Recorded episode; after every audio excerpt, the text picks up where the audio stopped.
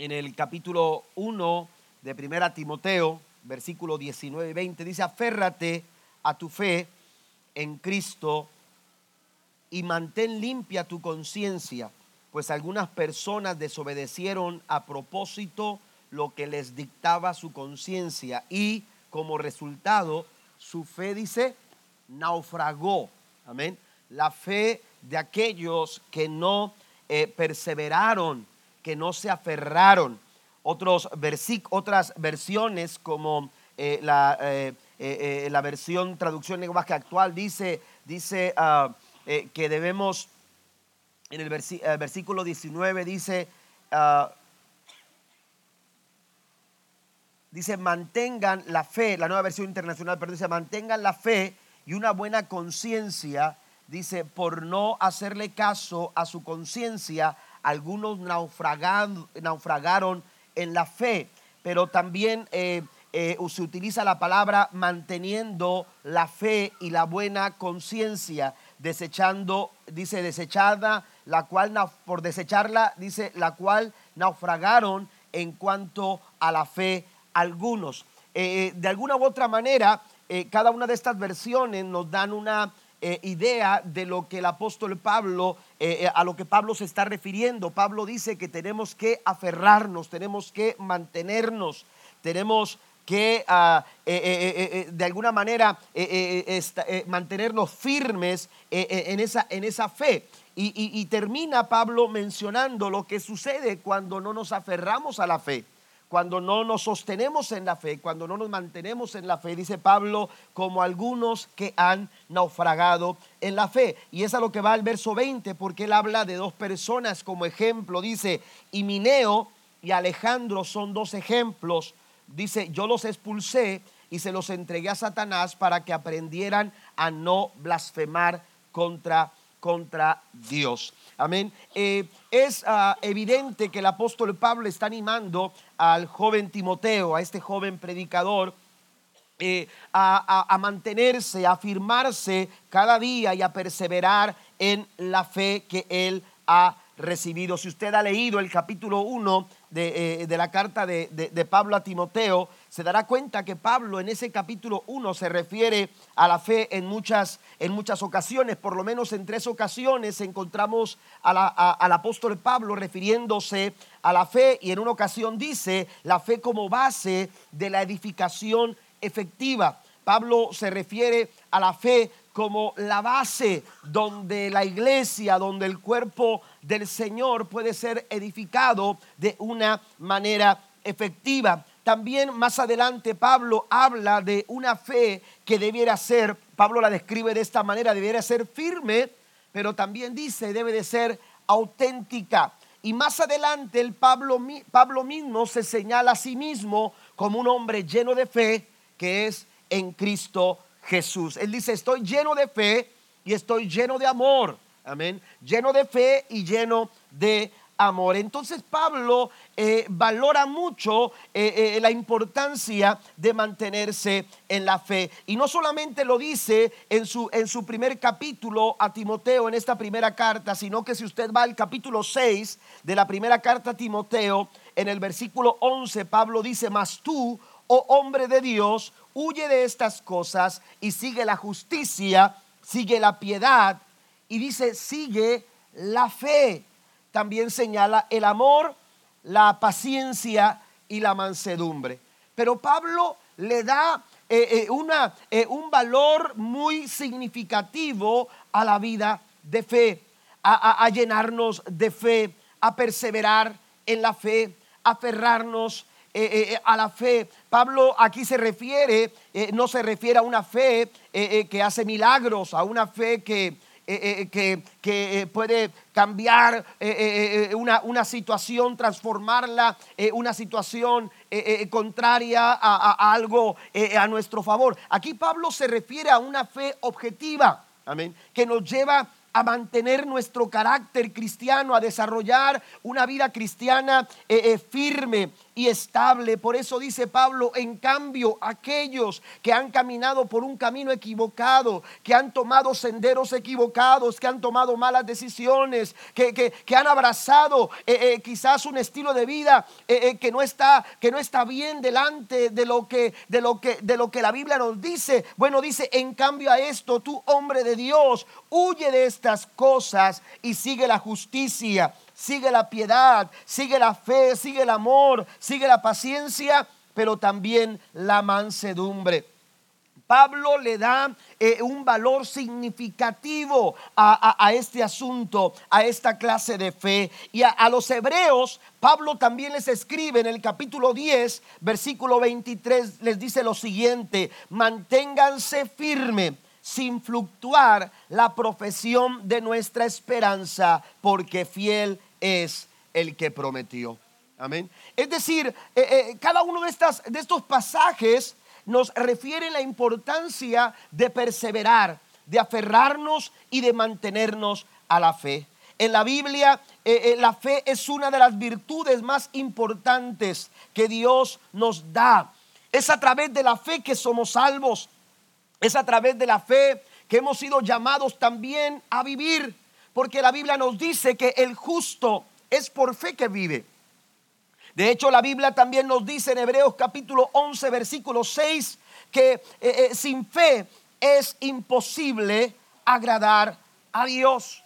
Cuando usted va eh, a la Biblia se va a dar cuenta que esa, que esa referencia que Abacub nos da en el capítulo 2, versículo 4, cuando, cuando señala que es por fe que el justo vivirá, esa referencia se vuelve a dar en Hebreos 10:38, se da en Romanos capítulo 1 versículo 17 y también se refiere en Gálatas capítulo 3 versículo número 11. Pero cuando usted, usted va a Bacub en el capítulo 2 versículo 4, eh, eh, el profeta Bacub eh, señala lo siguiente, dice, mira a los orgullosos, ellos confían en sí mismo y en sus vidas torcidas. Amén. Esto está muy ligado a lo que Pablo está señalando en los versículos que acabamos de leer al principio. Las vidas torcidas, el confiar en sí mismo, no es, no es otra cosa que el resultado del abandono de la fe. Amén. Cuando vivimos eh, eh, de acuerdo a nuestro orgullo, cuando vivimos de acuerdo a, nuestras propias maneras eh, eh, de vivir eh, una vida vana, una vida lejos de Dios, hermano, el resultado no es otra cosa que confianza en nosotros mismos, pero también eh, eh, son caminos torcidos, vidas torcidas. Y entonces es ahí donde eh, el profeta señala, después de que dice que ellos confían en sí mismos y sus vidas están torcidas, es ahí donde el profeta señala lo siguiente, pero el justo por la fe vivirá. Es por fe que los justos, aleluya, desarrollan su vida. Y es a eso a lo que Dios nos ha, nos ha llamado. Dios nos ha llamado a vivir en un caminar diario de fe. Debemos nosotros de, eh, dar cada uno de nuestros pasos, cada paso que damos, cada decisión que tomamos, cada actitud que manifestamos en la vida, tiene que estar sobre la base de la fe.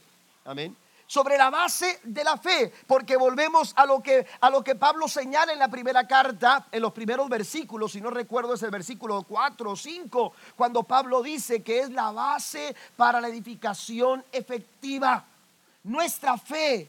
Por eso Pablo nos insta a mantenernos, a aferrarnos y a perseverar en la fe más adelante también es importante que, nos encontremos con lo que Pablo dice en la segunda carta a los Corintios, en el capítulo 5, versículo 7, donde dice que es por fe que andamos y no por lo que vemos.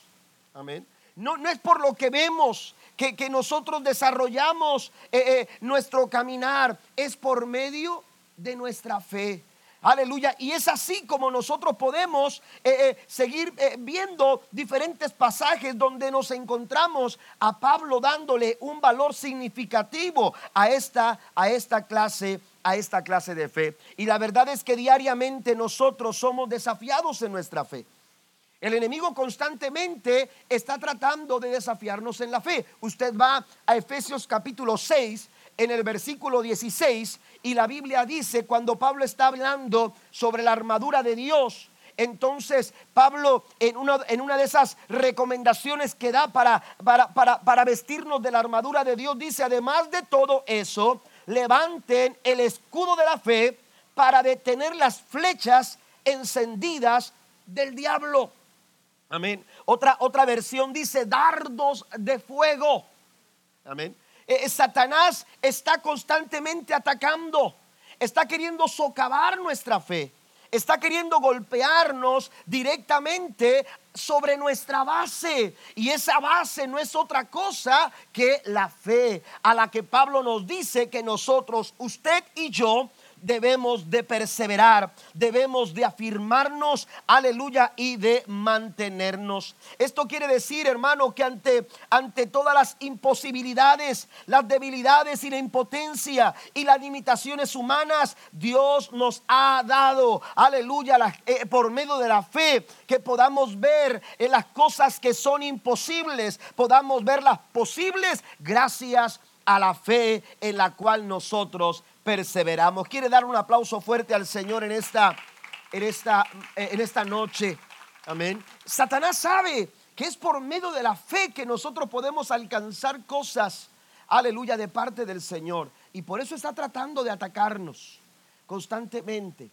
Por eso, por eso eh, eh, está tratando de atacar nuestra fe una y otra y otra vez. Él, él trata de hacernos flaquear y de hacernos rendir ante las dudas que se nos presentan, se nos presentan en la vida. Bien, Pablo señala a dos ejemplos, Emineo y Alejandro dice, estos son dos claros ejemplos, porque cuando usted va a la Biblia, usted se va a encontrar con, con, eh, ejemplos en los, que, eh, en los que encontramos una fe como la que Pablo nos está motivando a desarrollar.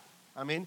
Usted va a Hebreos capítulo 11 y se dará cuenta que ahí eh, eh, eh, encontramos una lista de hombres y aún mujeres que fue a través de la fe que ellos alcanzaron grandes cosas, grandes logros de parte del Señor. Pero así como también en la Biblia encontramos buenos ejemplos de fe, también nosotros encontramos malos ejemplos de aquellos que se desviaron de la fe. Y entonces Pablo dice, dos de estos ejemplos son Imineo y son Alejandro.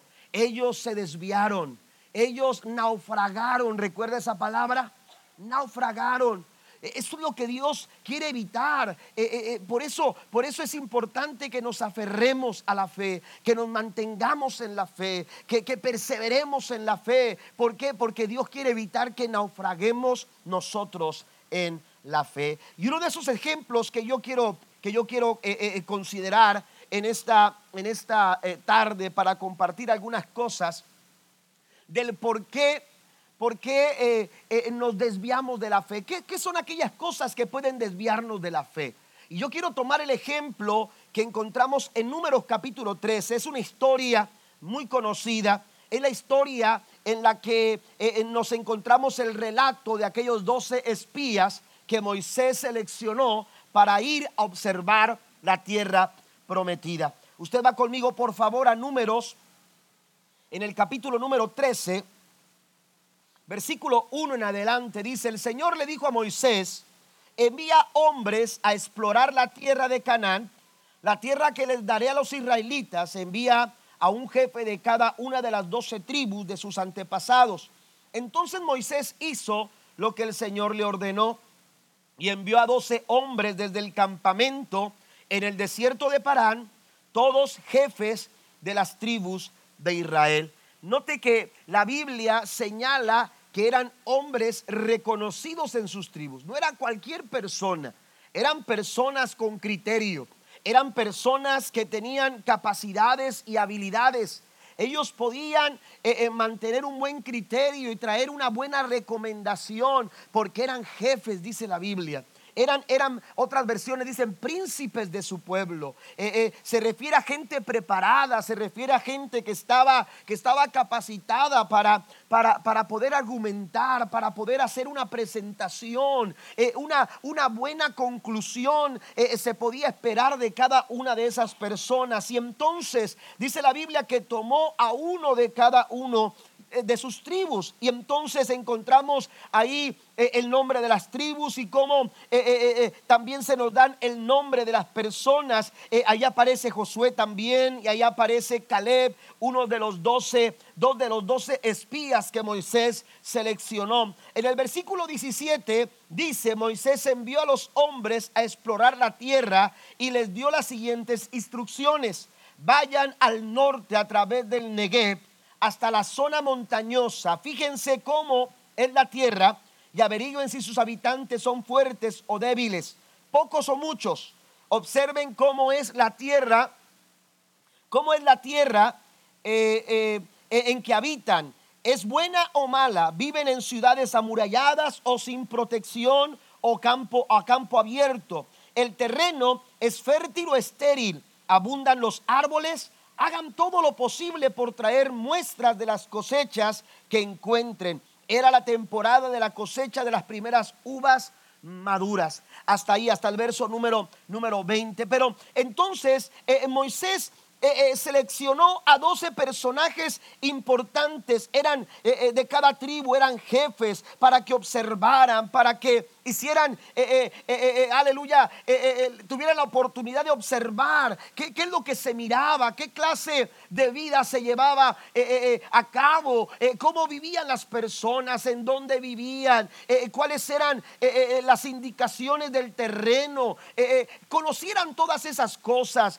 quizás algunos de, estos eran, eran personas que, que destacaban quizás en estrategias militares, quizás algunos de ellos eran, eran, personas que, que, desarrollaban quizás consejería eh, eh, eh, para poder, no sé, establecer alguna solución a ciertos problemas. Eran jefes de sus tribus. Por eso dice la Biblia que los seleccionó y entonces los envió con, aleluya, instrucciones claras. E, ellos no podían debatir, que no se les dijo lo que tenían que hacer. Moisés señaló el trabajo, la tarea, la comisión que les había entregado era, era muy clara. Sin embargo, la Biblia, amados hermanos, nos, nos da una referencia totalmente diferente.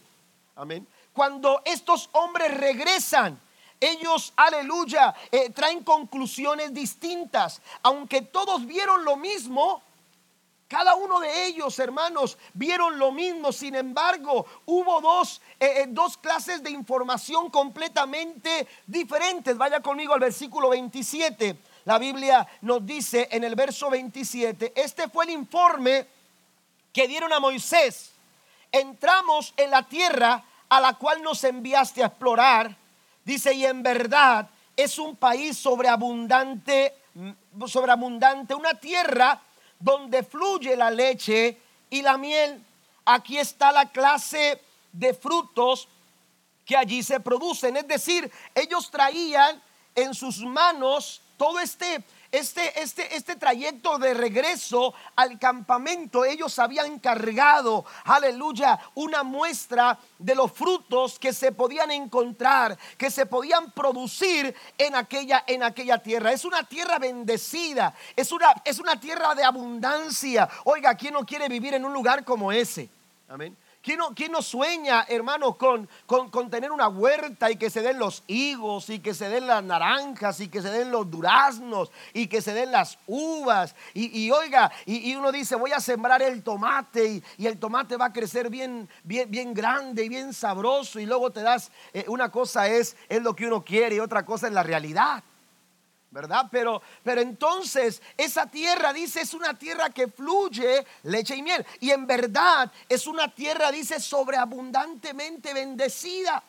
Amén. Y aquí están los frutos. A lo mejor ellos trajeron eh, eh, eh, lo que iban a presentarle a Moisés, pero quizás alguno de ellos, oye, ¿por, ¿por qué no llevamos unas uvas de camino? Amén.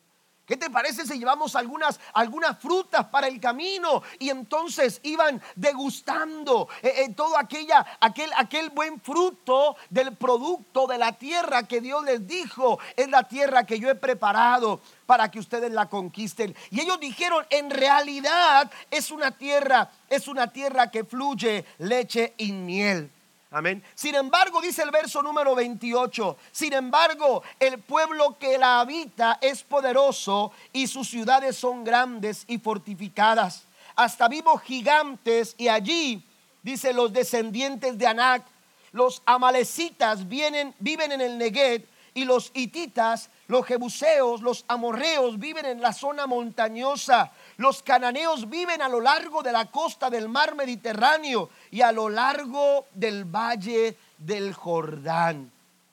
Ese fue el informe, aleluya, que se, que se, que se entregó a Moisés y al pueblo de parte de diez de los doce espías. Pero seguimos leyendo en el siguiente versículo, el versículo número, número 30, eh, donde, donde entra Caleb con su informe dice, pero Caleb trató de calmar al pueblo que se encontraba ante Moisés. Eh, eh, cuando ellos se entregan, cuando los diez espías entregan la información y las, las conclusiones que ellos habían sacado, eh, el pueblo empezó a sentir pesar y empezó a alborotarse por la tristeza y por la angustia y la preocupación, aleluya, eh, eh, que habían, que, que les había despertado el informe de aquellos diez espías. Y en ese momento Caleb toma lugar y dice la Biblia que trató de calmar al pueblo que se encontraba ante Moisés. Y, y, Caleb les dijo esto, vamos enseguida a tomar la tierra, dijo, de seguro podemos conquistarla. Oiga, como que sus, sus conclusiones eran completamente distintas. Amén. Mientras que diez personas les decían al pueblo es imposible, aunque es muy buena la tierra, es imposible que la tomemos. ¿Saben qué? Vamos a tener que eh, eh, eh, buscar un plan B. Yo no sé cuántos de ustedes tienen esta, esta tendencia cuando la situación empieza a agravarse, cuando la situación empieza a complicarse, cuando la situación empieza a caminar de una manera distinta a lo que tú pensabas o a lo que tú creías o a lo que tú esperabas. Aleluya, nosotros cambiamos constantemente a veces, aleluya, de un plan A pasamos a un plan B, pasamos a un plan C. Yo quiero decirte algo, cuando Dios quiere hacer algo, Él no tiene plan B. Tú no puedes esperar que Dios tenga un plan B. Cuando Dios quiere hacer algo, Él tiene claro lo que va a hacer. Y si Él dice que va a conquistar una tierra, Él lo va a conquistar porque para eso, hermanos, aleluya, Él es todopoderoso. Para Él no hay nada imposible. Denle un aplauso al Señor. Dios no tiene, Dios no trabaja con plan B.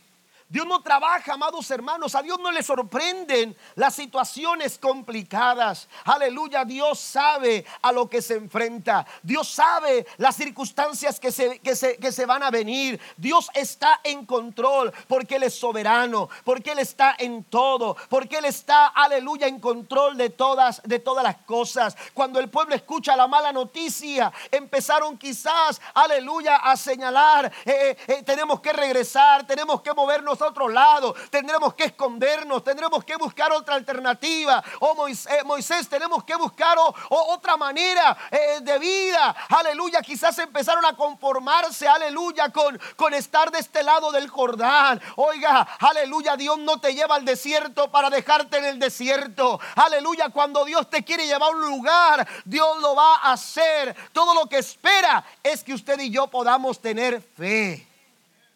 Aleluya, de eso se trata esta noche. De perseverar en la fe para conquistar aquello, aquello que Dios ha dicho es tuyo.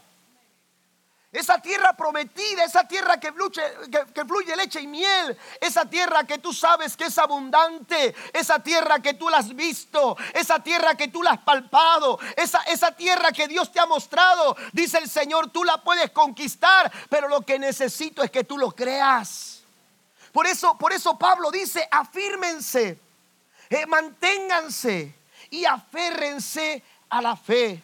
En este sentido, hermanos, la fe sabe qué significa. La fe es tomarle la palabra a Dios.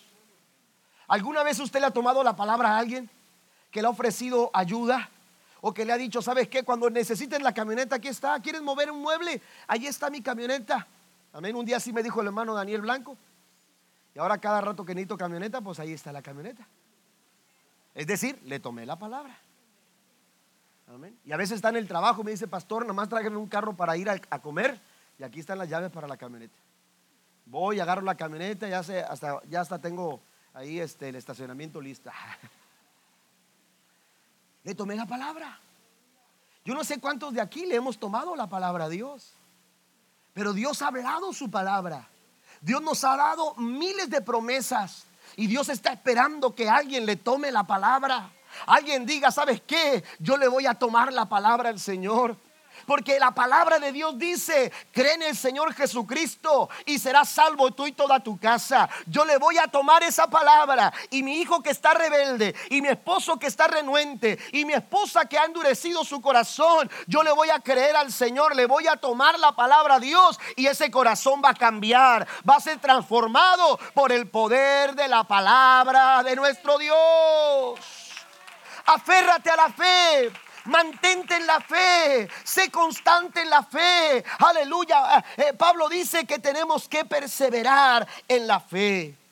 Pero qué difícil es, aleluya, ante las circunstancias y las dificultades, las situaciones, hermanos, que observamos día a día. Aleluya. Eh, es importante, eh, a pesar de todas esas cosas, aferrarnos a la fe. Caleb tuvo una percepción distinta aunque vio lo mismo que vieron los otros diez espías, Caleb, aleluya, sacó unas conclusiones distintas.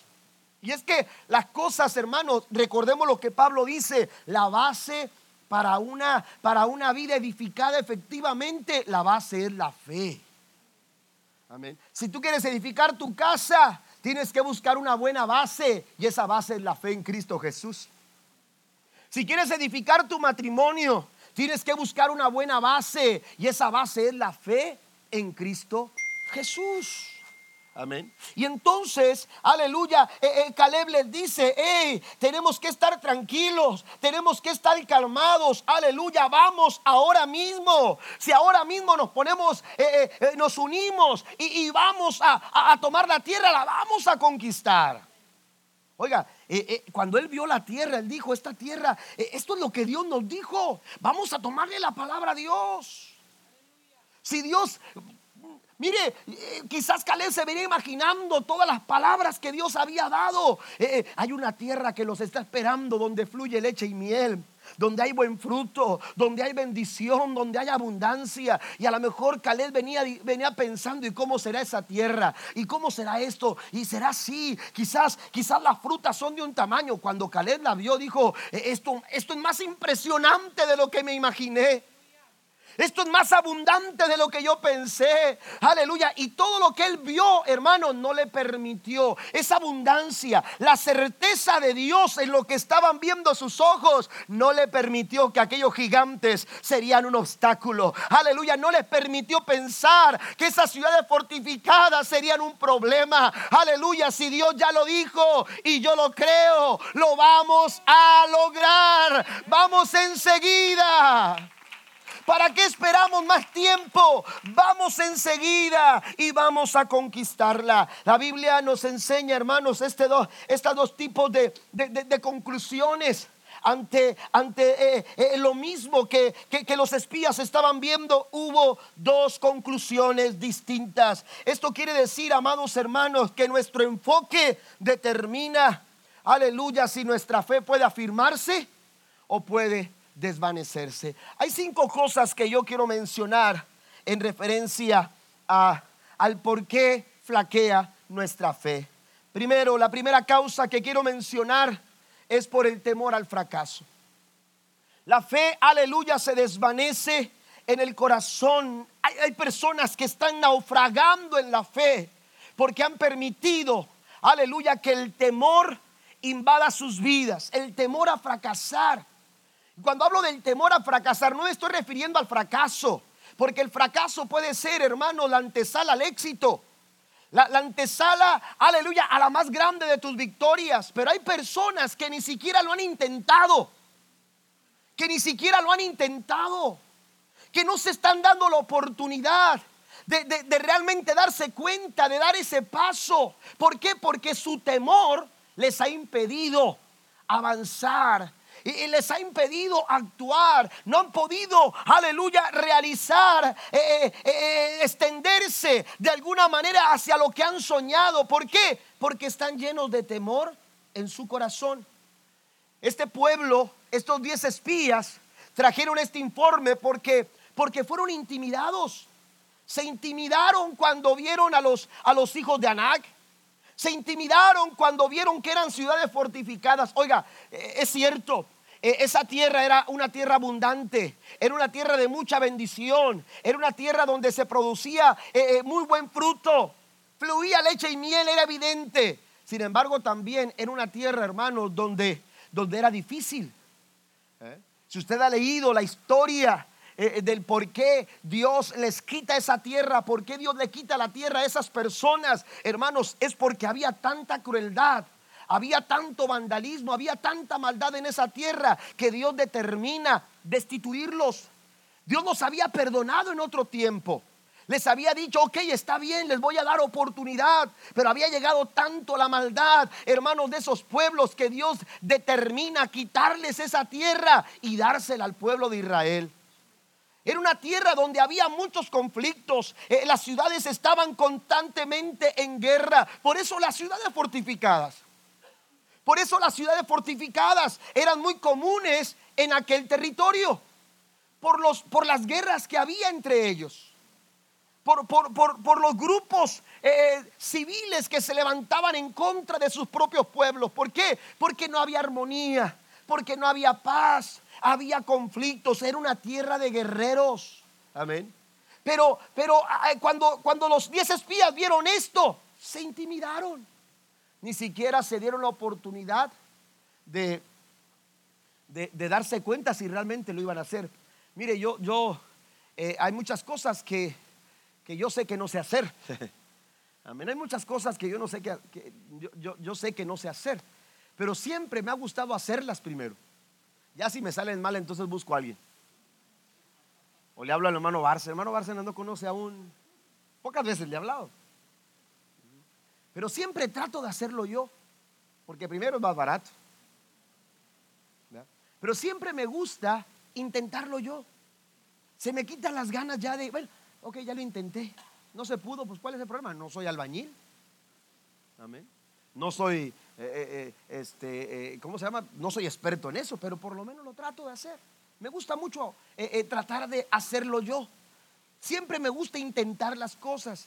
Y entonces eh, eh, eh, el intento, ni siquiera en estas personas, hermanos, ni siquiera en ellos estuvo la posibilidad de intentarlo. ¿Por qué? Porque fueron intimidados con mucha facilidad. Mire, el enemigo es experto en la intimidación. una de las armas que Satanás utiliza para detener tu avanzar es precisamente la intimidación. Satanás siempre va a tratar de intimidarte.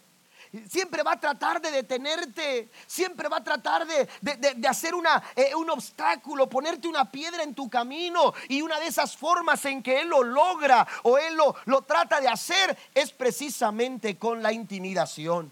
Y estos diez espías fueron intimidados. Y oiga, e, e, ese, ese tipo de sentimiento de fracaso, de temor, se propagó en el pueblo, tanto que el pueblo dijo, ay, eh, eh, no tenemos alternativa. El temor al fracaso se extendió al pueblo, aleluya, eh, por, por causa de aquellos diez espías. Cuidado cuando naufragamos en la fe, somos padres somos, somos, somos líderes en nuestra casa, somos líderes espirituales. Hay personas que han puesto su mirada, aleluya, porque somos ejemplos, porque están viéndonos, porque quieren imitar nuestra fe. Y si no somos cuidados de estar aferrándonos, manteniéndonos y perseverando en la fe, no solamente naufragamos nosotros, sino que también podemos hacer naufragar a otros. ¿Está conmigo? Por eso tenemos que tener mucho cuidado. Las palabras del apóstol Pablo son, aleluya, e importantes, son de gran valor. Pablo dice, hay que perseverar, hay que mantenerse y hay que aferrarse en la fe. Pablo escribe a Timoteo en su segunda carta, capítulo 1, versículo número 7, porque no nos ha dado Dios un espíritu de cobardía, sino de poder, de amor y de dominio propio. Hay tres cosas, hermanos, que te van a ayudar, aleluya, a vencer el temor al fracaso. El primero de ellos, dice el apóstol Pablo, señala, aleluya, un espíritu de poder.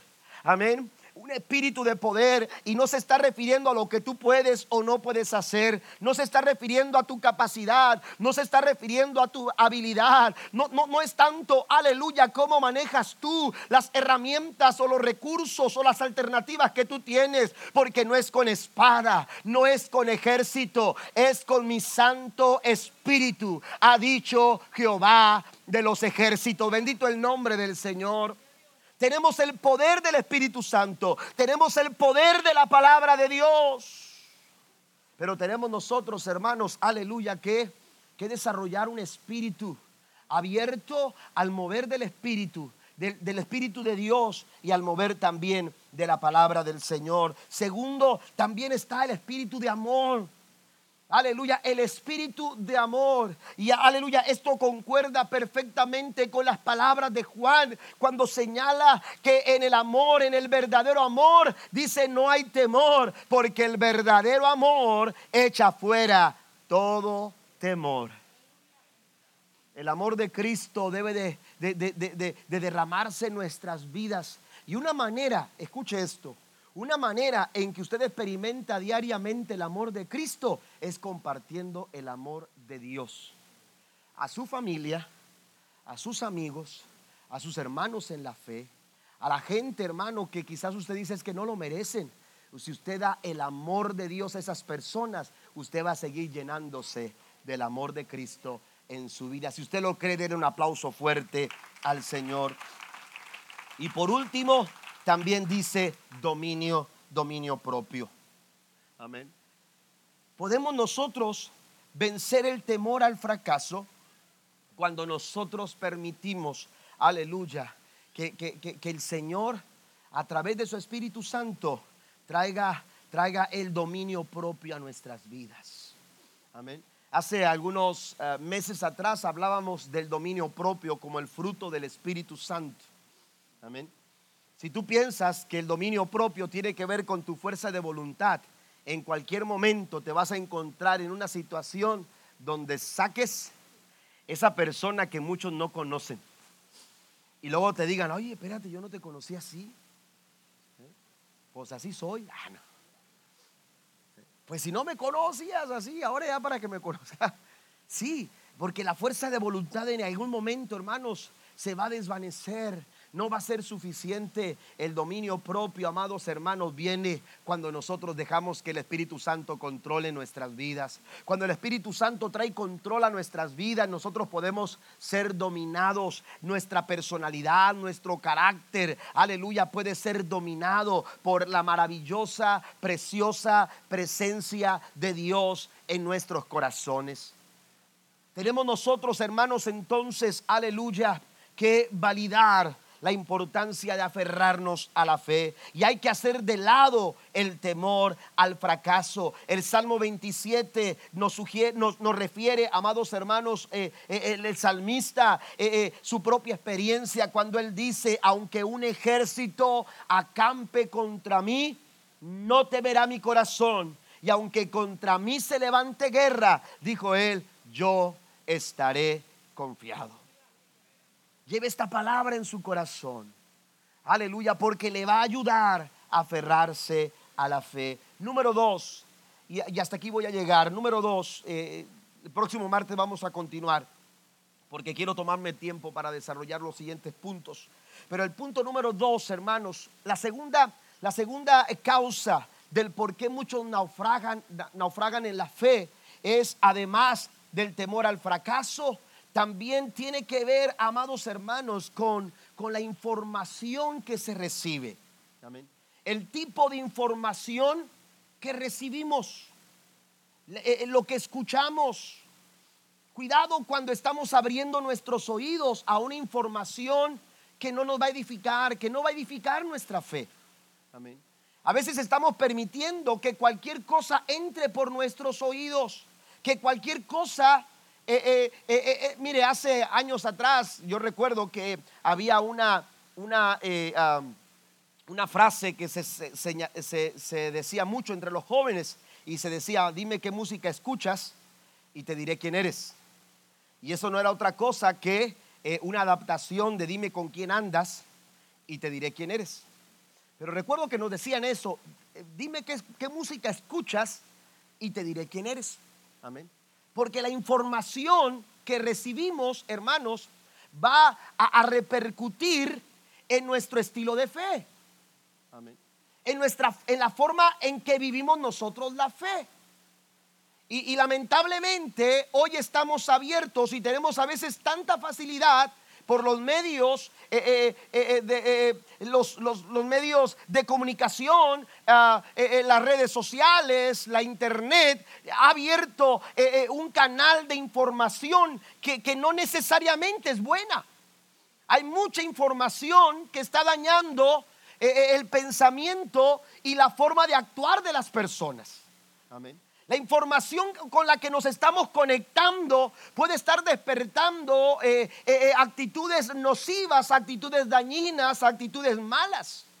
por eso es muy importante entender a, a, quién estamos nosotros prestando nuestros oídos. Si usted estuviera en el campamento de Israel, cuando los espías llegaron, ¿a quién le prestaría atención? ¿A quién escucharíamos? ¿A los diez espías o a Josué y a Caleb? Es muy fácil decir Josué y Caleb, claro, pastor. Bueno, le pregunto ahora mismo, en ese campamento donde usted se encuentra, ¿a quién está escuchando?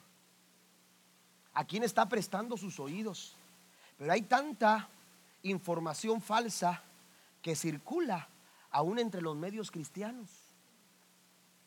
Las radios, las televisiones, Pablo, Pablo habla mucho acerca de esto. El Nuevo Testamento nos refiere, hermanos, aleluya, Jesús mismo dijo que vendrían falsos profetas, falsos maestros, que, les dirán eh, eh, tantas barbaridades. ¿A, ¿A fin de qué? A fin de ahuyentarlos de su fe.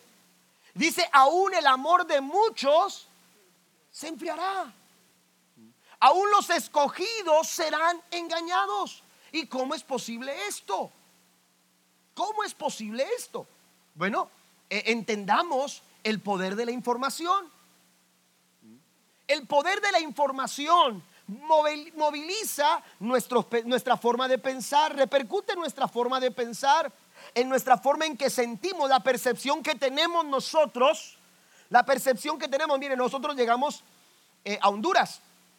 Este, aquí tenemos algunos hermanos de Honduras, parece que son dos hermanos, no sé si están por aquí, pero no los alcanzo a ver, pero este, los que han visitado Honduras eh, sabrán que es, es, una, bueno, los países centroamericanos son países muy peligrosos.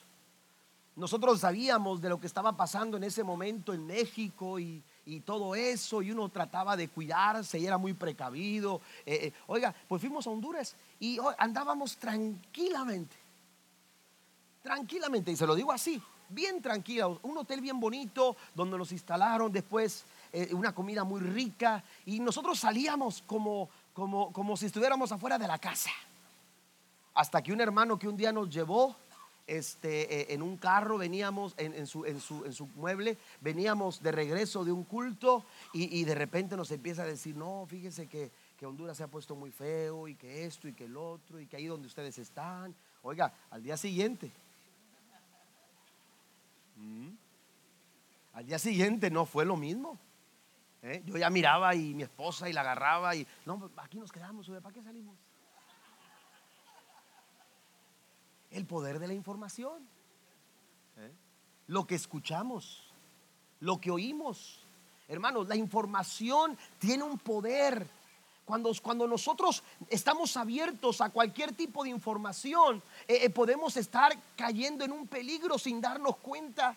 Por eso una y otra vez la Biblia nos, nos, nos, hace señalamientos en cuanto a quién estamos escuchando, a quién estamos prestando nuestros oídos. Cuando Pablo está hablando de aférrate a la fe, Pablo está consciente de, usted puede leer las cartas de Timoteo, la, la carta número uno, la carta número dos, y cada una de ellas tiene referencia a falsos maestros, a falsos profetas, a, personas que tenían intenciones, hermanos, de alejar de la verdad por, por intereses propios. Mire, eh, yo solamente señalé algunas cosas aquí en cuanto a los falsos maestros. Vaya conmigo, por favor, a segunda Timoteo. Vamos a ver algunas, algunas citas.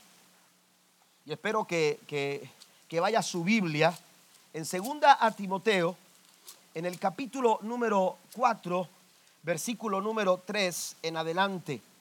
Voy a leer versículo 1 en adelante. Dice, en presencia de Dios y de Cristo Jesús, quien un día juzgará a los vivos y a los muertos cuando venga para establecer su reino, te pido encarecidamente, predica la palabra de Dios, mantente preparado, sea, sea o no el tiempo oportuno, corrige, reprende, anima a tu gente con paciencia y buena enseñanza. Recuerde que, que, Timoteo era pastor, era un hombre joven que ya estaba desarrollando un ministerio, un liderazgo.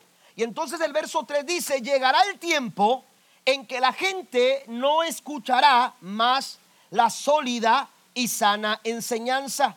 Seguirán sus propios deseos y buscarán maestros que les digan lo que sus oídos se mueren por oír. Es la nueva traducción viviente la que estoy leyendo. Amén.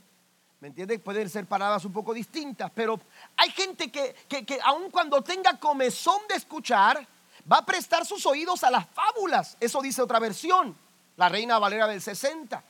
Gente que teniendo necesidad de escuchar, van a prestar atención, van a prestar sus oídos a las mentiras, a los engaños. Eh, eh, a, una verdad a medias, porque, porque a veces eh, es lo que sucede, nos presentan una verdad a medias, pero una verdad a medias es, es mentira, es engaño. ¿Estamos de acuerdo?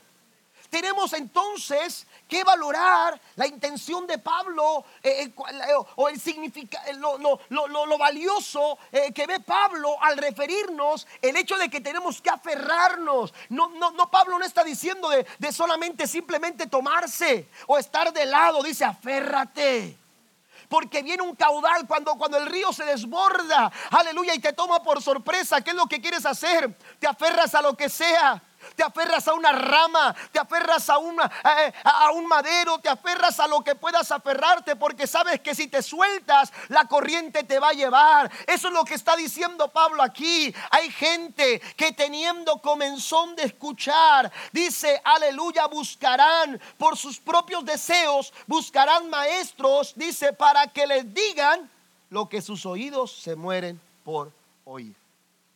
Amén. Yo estoy convencido que cuando Dios nos llama a predicar, no nos llama a decirle a la gente lo que la gente quiere escuchar. Y a lo mejor usted ha venido quizás uno, de esos días, ha venido queriendo escuchar lo que usted se muere por escuchar. Pero yo no le voy a decir a usted lo que usted quiera escuchar. Yo le voy a decir a usted lo que usted necesita escuchar porque lo que, lo, que, lo que usted necesita escuchar le va a hacer bien a usted y me va a hacer bien a mí. Pero lo que usted quiere escuchar, hermano, le va a hacer mal a usted y me va a hacer mal a mí. Lo va a condenar a usted y me va a condenar también a mí. Y créame, yo no quiero eso ni para mí ni para usted. Los falsos maestros, aleluya, dice el apóstol Pablo, eh, eh, eh, estarán ahí porque habrá gente que se muere por oír, rechazarán la verdad e irán tras los mitos.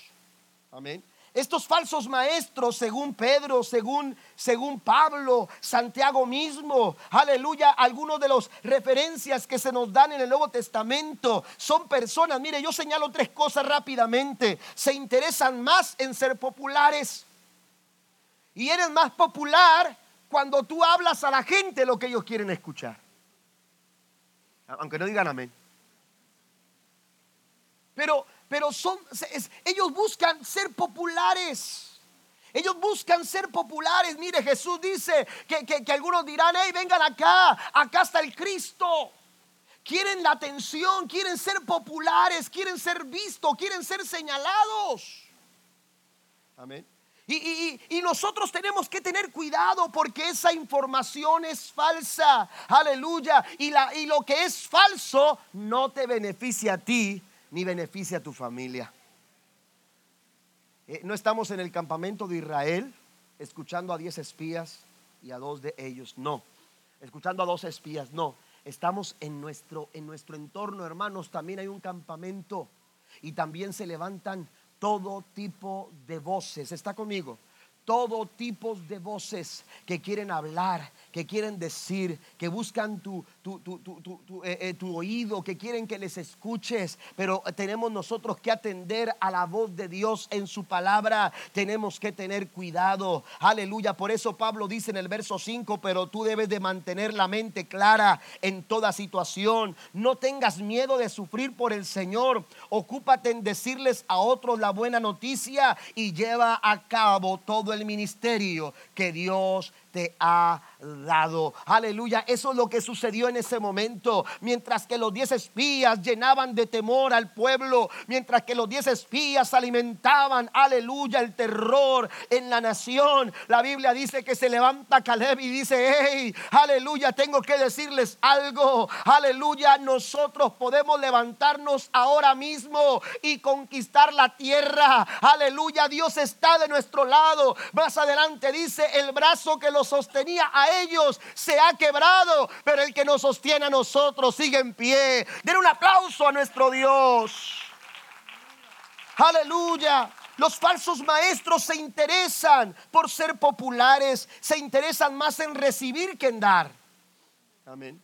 Se interesan más en recibir que en dar y alejan de Dios a las personas en vez de acercarlas. Voy a otra cita en Primera Timoteo. Pasen los músicos, por favor. Primera Timoteo capítulo 4, versículo 1 y versículo 2.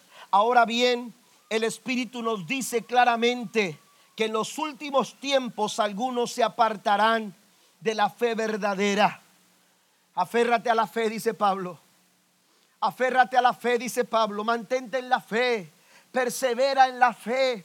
Hay circunstancias en derredor tuyo que están queriendo, aleluya, desviarte que están queriendo, aleluya, de alguna manera absorberte, que están buscando tu atención, que están buscando, aleluya, que les prestes tu oído. Cuidado con la falsa información.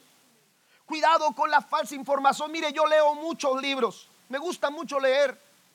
Yo leo muchos libros y siempre estoy tratando de buscar algo que leer. Me gusta mucho leer. Pero cuando me encuentro algún libro donde, donde, donde hay un señalamiento que, no está bien de acuerdo a la palabra, yo lo que hago es que lo tacho. ¿Sabe por qué? Porque a veces las personas vienen y me dicen, pastor, me presta un libro. Y si, si, si, si, le presto el libro, oiga, no quiero que se vayan con la impresión de que eso está bien. Y entonces lo tacho, lo rayo. O le pongo alguna indicación, esto no está bien, y le pongo citas o algo así. Lo hago para, para mí, pero también lo hago por otros. Amén. Porque, porque la mala información nos puede llevar, hermanos, a no cruzar el Jordán. Nos puede impedir a nosotros como familia quedarnos de este lado de Jordán. Y Dios no nos ha traído hasta aquí, como lo canta el hermano Yanni, para que volvemos para atrás. Dios no nos ha traído hasta este lugar para que tú, aleluya, vuelvas a, atrás. No. Dios nos, trajo, nos ha traído hasta aquí para que poseamos. ¿Alguien lo cree? Dios te ha traído aquí para que conquistes. Dios te ha traído hasta aquí para que tú logres lo que parecía imposible, lo que parecía incapaz, lo que parecía a distante. El Señor dice, estás próximo para alcanzarlo. Habrá alguien que quiera tomarle la palabra a Dios en esta noche. Dios está buscando gente, aleluya, que se aferre a la verdad, que se aferre a la fe. Dice el apóstol Pablo, dice, aleluya, en estos últimos tiempos apartarán de la fe verdadera, seguirán espíritus engañosos y enseñanzas que provienen de demonios. Estas personas, dice, son hipócritas mentirosas, tienen muerta la conciencia. Y usted puede seguir leyendo sobre todas las situaciones que se presentan a través de estas personas, cómo se describen a cada una de ellas. La falsa información, la falsa información te puede hacer naufragar en la fe. Puede hacer que naufragues, naufragues en la fe. Por eso es importante que nosotros, que nosotros nos aferremos a la fe. Yo he estado preparando una serie para el mes de marzo en adelante, para toda la iglesia. He estado pensando en algunos temas. Y un tema que me ha estado dando vueltas y vueltas y vueltas, hermanos. Cuando yo estaba preparando este mensaje, venía a mi mente. Y Dios me preguntaba y me decía, ¿a quién te pareces? ¿A quién te pareces? ¿A quién se parece la iglesia? ¿A quién nos estamos pareciendo? Porque lamentablemente, hermanos, la falsa información hace que muchas iglesias, hace que muchos cristianos se parezcan más al mundo que a Jesús. Yo no, yo no condeno a las personas. Jesús mismo no condenó a las personas. Amén. Yo no condeno a la gente. La Biblia dice que Él no vino a condenar al mundo, sino para que el mundo fuese salvo por Él. Pero es triste, hermano, que a veces ahora estamos buscando que, que nuestras bodas se parezcan más a las bodas del mundo. Es triste decirlo, pero estos últimos meses he tenido que decir, un papá desesperado porque su hija se quiere poner un tatuaje porque alguien escucha esta música. Yo también tengo jóvenes, yo también enfrento este tipo de situaciones. Pero ¿a quién queremos parecernos más? ¿Está conmigo? ¿A quién queremos parecernos más? Yo le decía a un joven, bueno, está bien, yo, yo respeto, yo no te voy a condenar por un tatuaje que, que te hayas querido poner o te hayas puesto. Dije, pero así como tú has querido venir a buscar alguna respuesta de que si está bien o está mal, te puedo platicar las personas que han venido llorando a decirme, me quiero quitar esto. Me quiero quitar esto.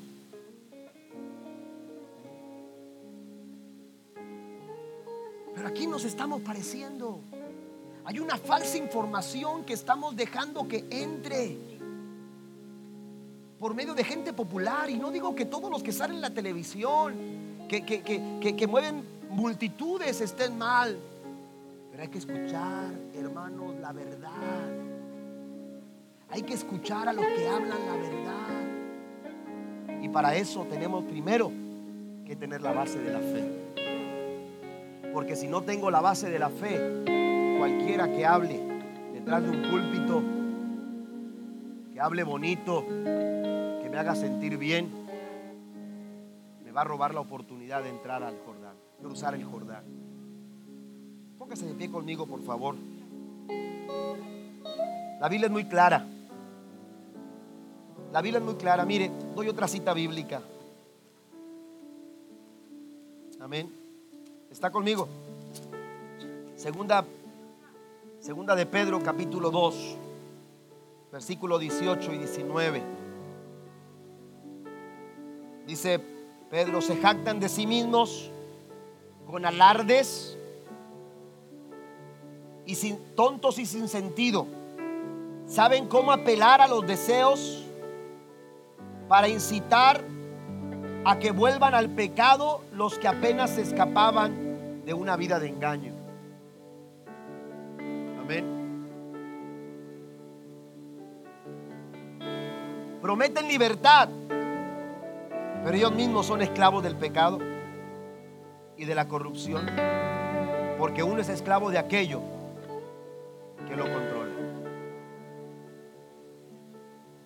Amén. La falsa información puede estar haciendo mucho daño.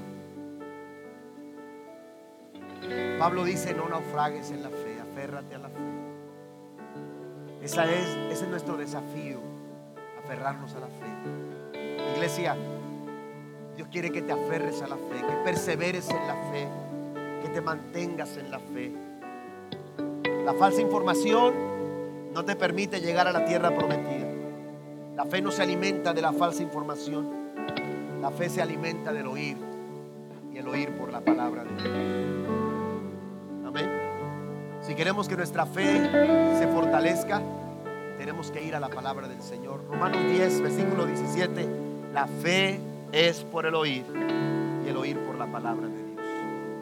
¿Qué le parece si esta noche hacemos, hacemos caso del llamado del apóstol Pablo? Pablo le está hablando a un joven pastor, no le está hablando a una persona que apenas comienza, porque a lo mejor alguien dirá, pastor, es que ese mensaje es para la gente que apenas está comenzando. No, Timoteo era un muchacho pastor que estaba enseñando la palabra. Y a él Pablo le dice, tienes que cuidarte, porque aún a ti, aún a ti te pueden engañar.